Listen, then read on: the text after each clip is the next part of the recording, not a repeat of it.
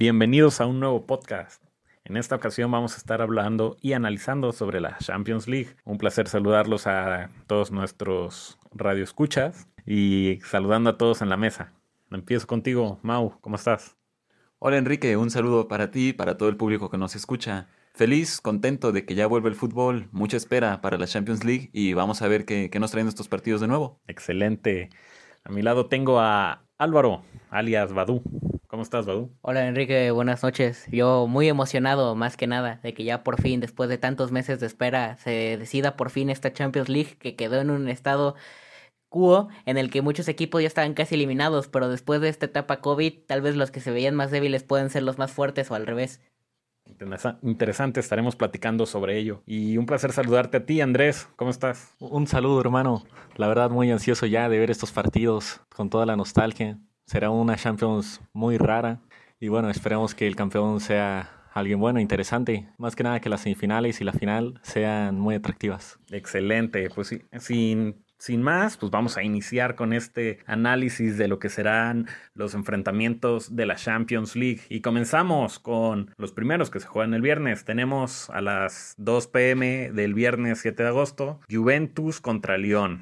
Bueno, recordando que en el partido de ida el Lyon ganó 1-0 de local a la Juventus. Para este partido, pues en la Juventus tenemos de lesionados y sancionados, se los recuerdo. Chiellini, Douglas Costa y Kedira, y de Siglo y Dybala pues serán duda hasta último momento. De parte de Lyon no tenemos ningún lesionado ni ningún sancionado. Por la Juventus, ¿qué me puedes decir del 11? ¿Qué 11 esperamos, Mau? Bueno, un 11 que se ha visto muchas veces en este regreso a la Serie A. Bueno, iniciando con, en la portería con Chesney, una línea de cuatro por banda derecha Danilo, Delit, Bonucci y Alexandro, un mediocampo por Pjanic, Betancourt y Rabiot, y arriba, arriba tendremos a Cuadrado por la derecha, Dybala y Cristiano Ronaldo, el hombre Mr. Champions. Por parte de Lyon tenemos a también su once inicial, como lo es en la portería López, una línea de tres por Mar Marcal, Denayer, Marcelo. En el medio campo tenemos a Gulmares, Dubols, Aguar, Tussart y Cornet. Y arriba tenemos una pareja muy interesante que ha causado mucho revuelo tanto en la Champions como en Liga, la cual es la pareja de Depay y Dembélé, que juntos suman un total de 25 goles tan solo en Liga por parte de Lyon.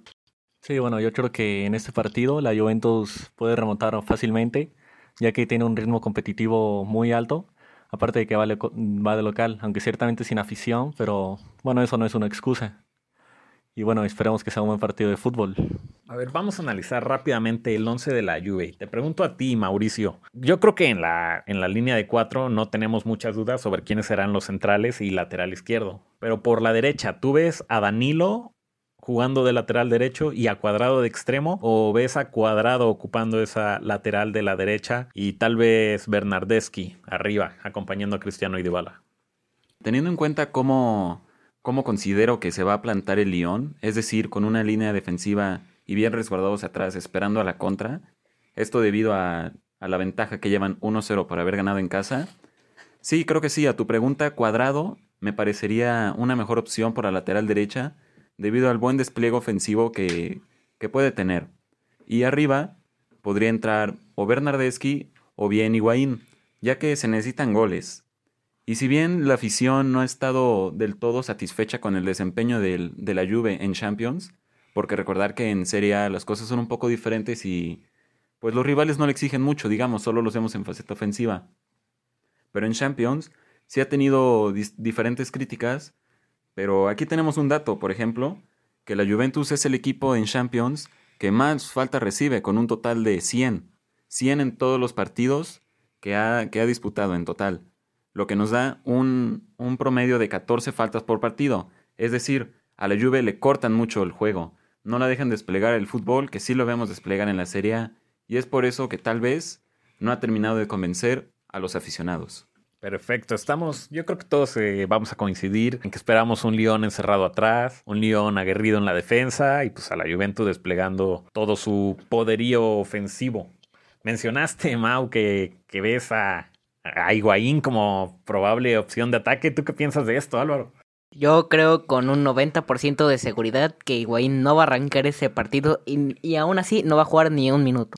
La Juve muy probablemente, en mi opinión, saldrá con Cuadrado como lateral derecho, debido a que es un jugador mucho más profundo que Danilo, con mejor control de balón y que puede generar más espacios por las bandas, ya que Lyon va a estar más encerrado. En ese espacio lo podría ocupar Bernadeschi, que se puede meter más al centro y librar tantito Dybala hacia atrás y Cristiano que se quede más en punta. Así, la Juve tendría más poder por las bandas y a un Cristiano un poquito más cerrado. Pero bueno, no nos olvidemos del Lyon, que también tiene lo suyo. Jugadores interesantes como lo son Depay Dembélé, eh, por las bandas, mucha velocidad con Cornet, Dubols, el mismo Toto Ekambi y una media fuerte con Thiago Méndez, Gulmarés. ¿Qué dices, Andrés? ¿Le ves posibilidades al Lyon de sobrevivir, de sobrellevar esta eliminatoria o lo damos por eliminado desde antes de iniciar el partido? Bueno, podemos hacer mucho análisis antes del partido, pero cuando se ve el piteo inicial pasan mil y unas cosas diferentes. Eh, viendo cómo está la alineación de Lyon, podemos esperar de Aguar en el medio campo que lo domine completamente, ya que es un jugador muy joven y con mucho potencial. Y pues adelante con Depay y con Dembélé, seguramente la primera que tengan la van a meter adentro, ya que ellos son jugadores que no perdonan y como bien han dicho anteriormente son los goleadores del equipo. Y en la línea defensiva con Denayer, que es un jugador joven, belga, y que gracias a la Champions y al buen rendimiento que está teniendo, busca un lugar en su selección y pues no dejar pasar a Cristiano tan fácilmente. En este partido yo les quiero preguntar, eh, ¿quién pensamos que es el jugador más importante? Y les doy mi opinión. Dybala es el jugador que mejor nivel ha mostrado en la Juventus desde que regresamos de esta cuarentena desde que se reanudó el fútbol. Y definitivamente, sí, Cristiano será el hombre gol, eh, la defensa será sólida, pero el aporte de talento que le está dando Dybala en los últimos partidos, yo creo que es clave para que la Juventus pueda romper con una defensa tan cerrada como la que esperamos del Lyon. ¿Qué opinan ustedes? A ver, yo creo que en este partido no hay que darle muchas vueltas al asunto. Todo se define en un nombre, Cristiano Ronaldo. Lo ha demostrado en los últimos 10, 12 años es el hombre Champions. Aparece en los momentos importantes. Lleva el peso de su equipo. Cristiano tiene que aparecer sí o sí. Para esto fue contratado de la Juventus. Lo logró el año pasado, ayudando a remontar contra el Atlético de Madrid. Lo tendrá que hacer de nuevo en este si quiere mantenerse en la cima del fútbol. Para no repetir equipo ni jugadores, yo creo que un jugador indispensable para el Lyon va a tener que ser Aguar. Porque Aguar, al ser un jugador muy céntrico, pero con muchísima salida del balón, él tendrá que ser el que los tenga que desahogar. Porque nadie va a soportar 15 minutos de la lluvia en su propia área, en su propio medio campo. Si Aguar sabe controlar el balón, mantenerlo más de un minuto, abrirlo con Depay, pasárselo de Dembélé hacia adelante, eso puede hacer que la Juve se tenga que replegar y darles mínimo 5 minutos de descanso y hasta eso poder meter un gol que pueda hacer que la Juve se meta en serios problemas. Yo creo que la pieza clave de este partido será la defensa de la Juventus, en especial Chesney, ya que en la parte de arriba Cristiano y Dybala te aseguran mínimo un gol por partido y con eso estaría emparejada la eliminatoria y pues de ahí tiempos extra. Y ya que el Lyon solo jugará al contragolpe y ahí es en donde especialmente Bonucci y Delit tienen que estar muy concentrados para parar a Depay y a Dembélé. Además, si vemos, Alexandro se da mucho al ataque y eso hay que considerarlo, ya que en, las, en los contragolpes puede sufrir mucho este equipo. ¿Quién se moja dándonos un porcentaje? ¿Qué porcentaje le ven a la Juve, al Lyon de pasar con esta eliminatoria? ¿Quién creen que lo logre?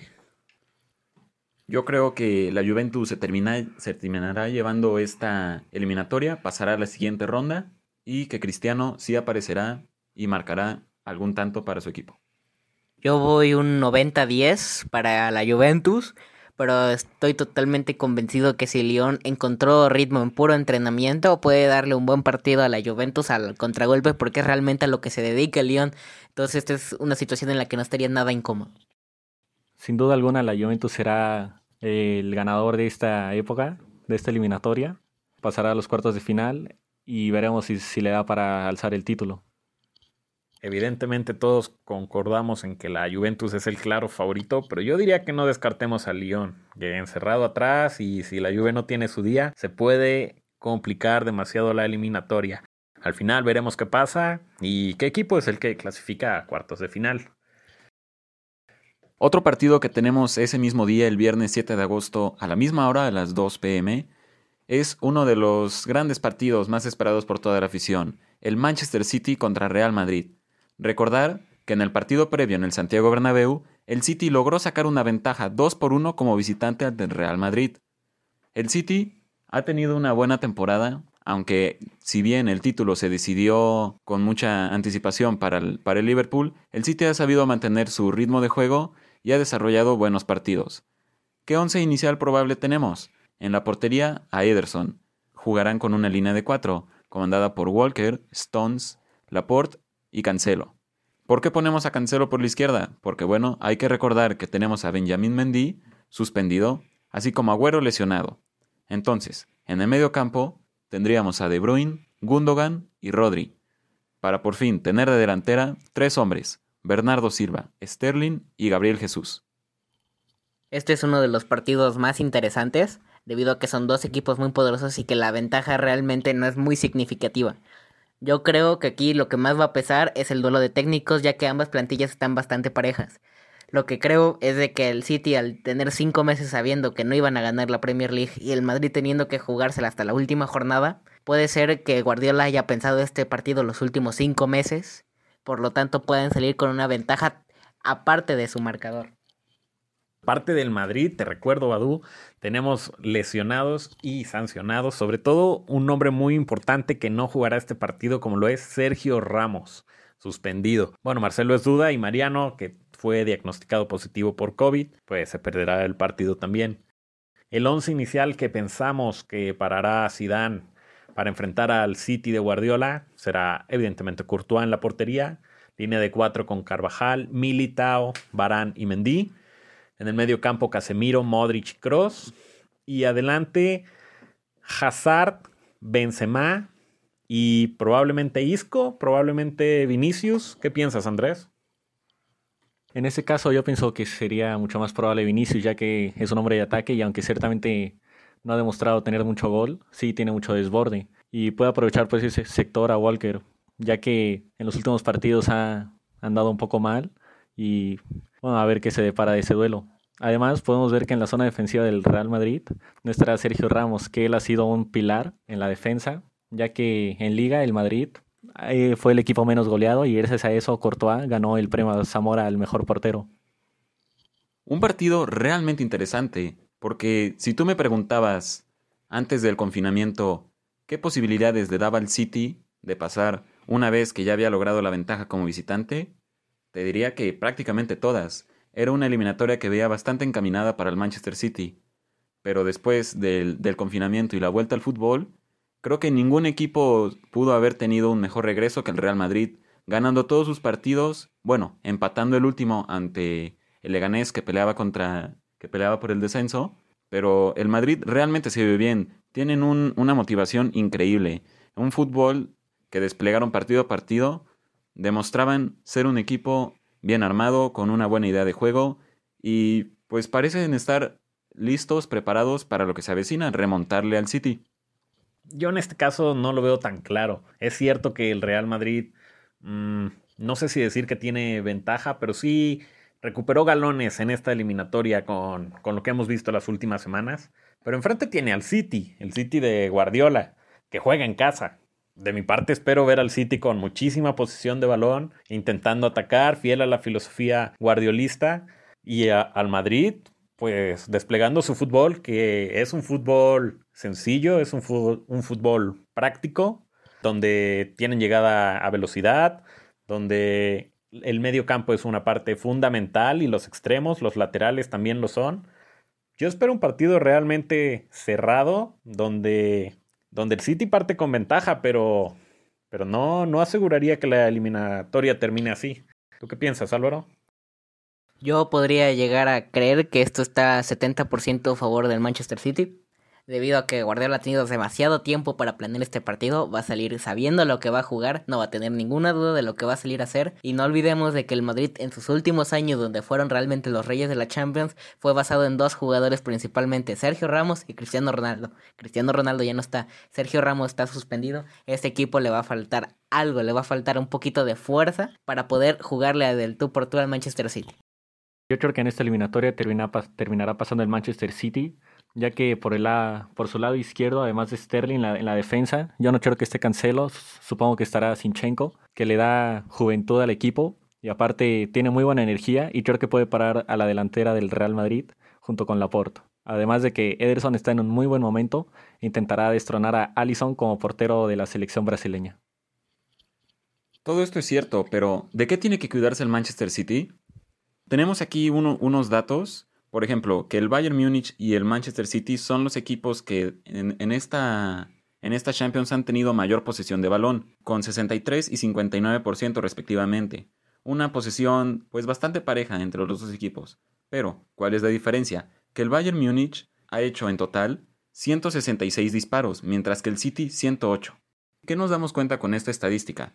Que el City, aunque tiene mucha posesión, no está terminando sus jugadas, lo cual hace que cuando pierde el balón, la defensa y el equipo en general está mal parado y hace que el, rival pueda contragolpear mm, de manera fácil. Yo no sé, yo a mí me, parece que están dando muy por muerto al Real Madrid. Es cierto que no va a jugar con Sergio Ramos, pero la Champions es su competencia. Y les diría que si esta eliminatoria la puede sacar algún equipo adelante, pues ese es el Real Madrid. Puntos a favor del Real Madrid, pues eso, el juego por las bandas que mencionaba. En contra es que es un equipo que realmente no se destaca por los goles. Si tienen a Benzema como goleador, Ramos es su segundo goleador, no estará en este partido y es defensa, lo que nos habla, pues de eso, de que al Madrid en realidad le cuesta hacer goles. Pero no sé, el City de Guardiola me genera dudas, me genera dudas porque lo veo como un equipo al que no le pesa la camiseta y aunque sea en su campo, pero teniendo al Madrid enfrente, con la presión de la eliminatoria encima, yo creo que es un equipo que se puede achicar en el último momento y el Real Madrid venirse arriba. Así que yo no, no daría por sentenciada esta eliminatoria. Entonces, creo que estamos todos tres contra uno, tres a favor del City. O tú, Mauricio, ¿tú, a quién, ¿tú quién crees que salga ganador de esta eliminatoria? Pues lo, lo que dije al inicio de este segmento, parecía que el City llevaba una gran ventaja, pero después del confinamiento el Madrid ha, eh, igualado las cosas. Habrá que ver ya dentro del partido cómo es que se, se, desarrolla el juego y si es capaz el Madrid de remontar esta ventaja del City. Por lo mismo les pregunto, ¿cómo ustedes ven las posibilidades de cada uno de pasar a la siguiente ronda? Pues yo al Manchester City con un 70% y el Real Madrid con un 30%, ya que aunque el Madrid ha jugado mucho mejor después del parón, va perdiendo 2 a 1 en el global. Y eso es muy importante en, esto, en esa clase de partidos. Además de que sin su líder en la defensa y con un Hazard que pues no jugado muy bien últimamente, bueno, es más, ni siquiera ha jugado, pues habrá que ver cuántos goles puede hacer este equipo. Yo igual apostaría al Manchester City, un 65-35.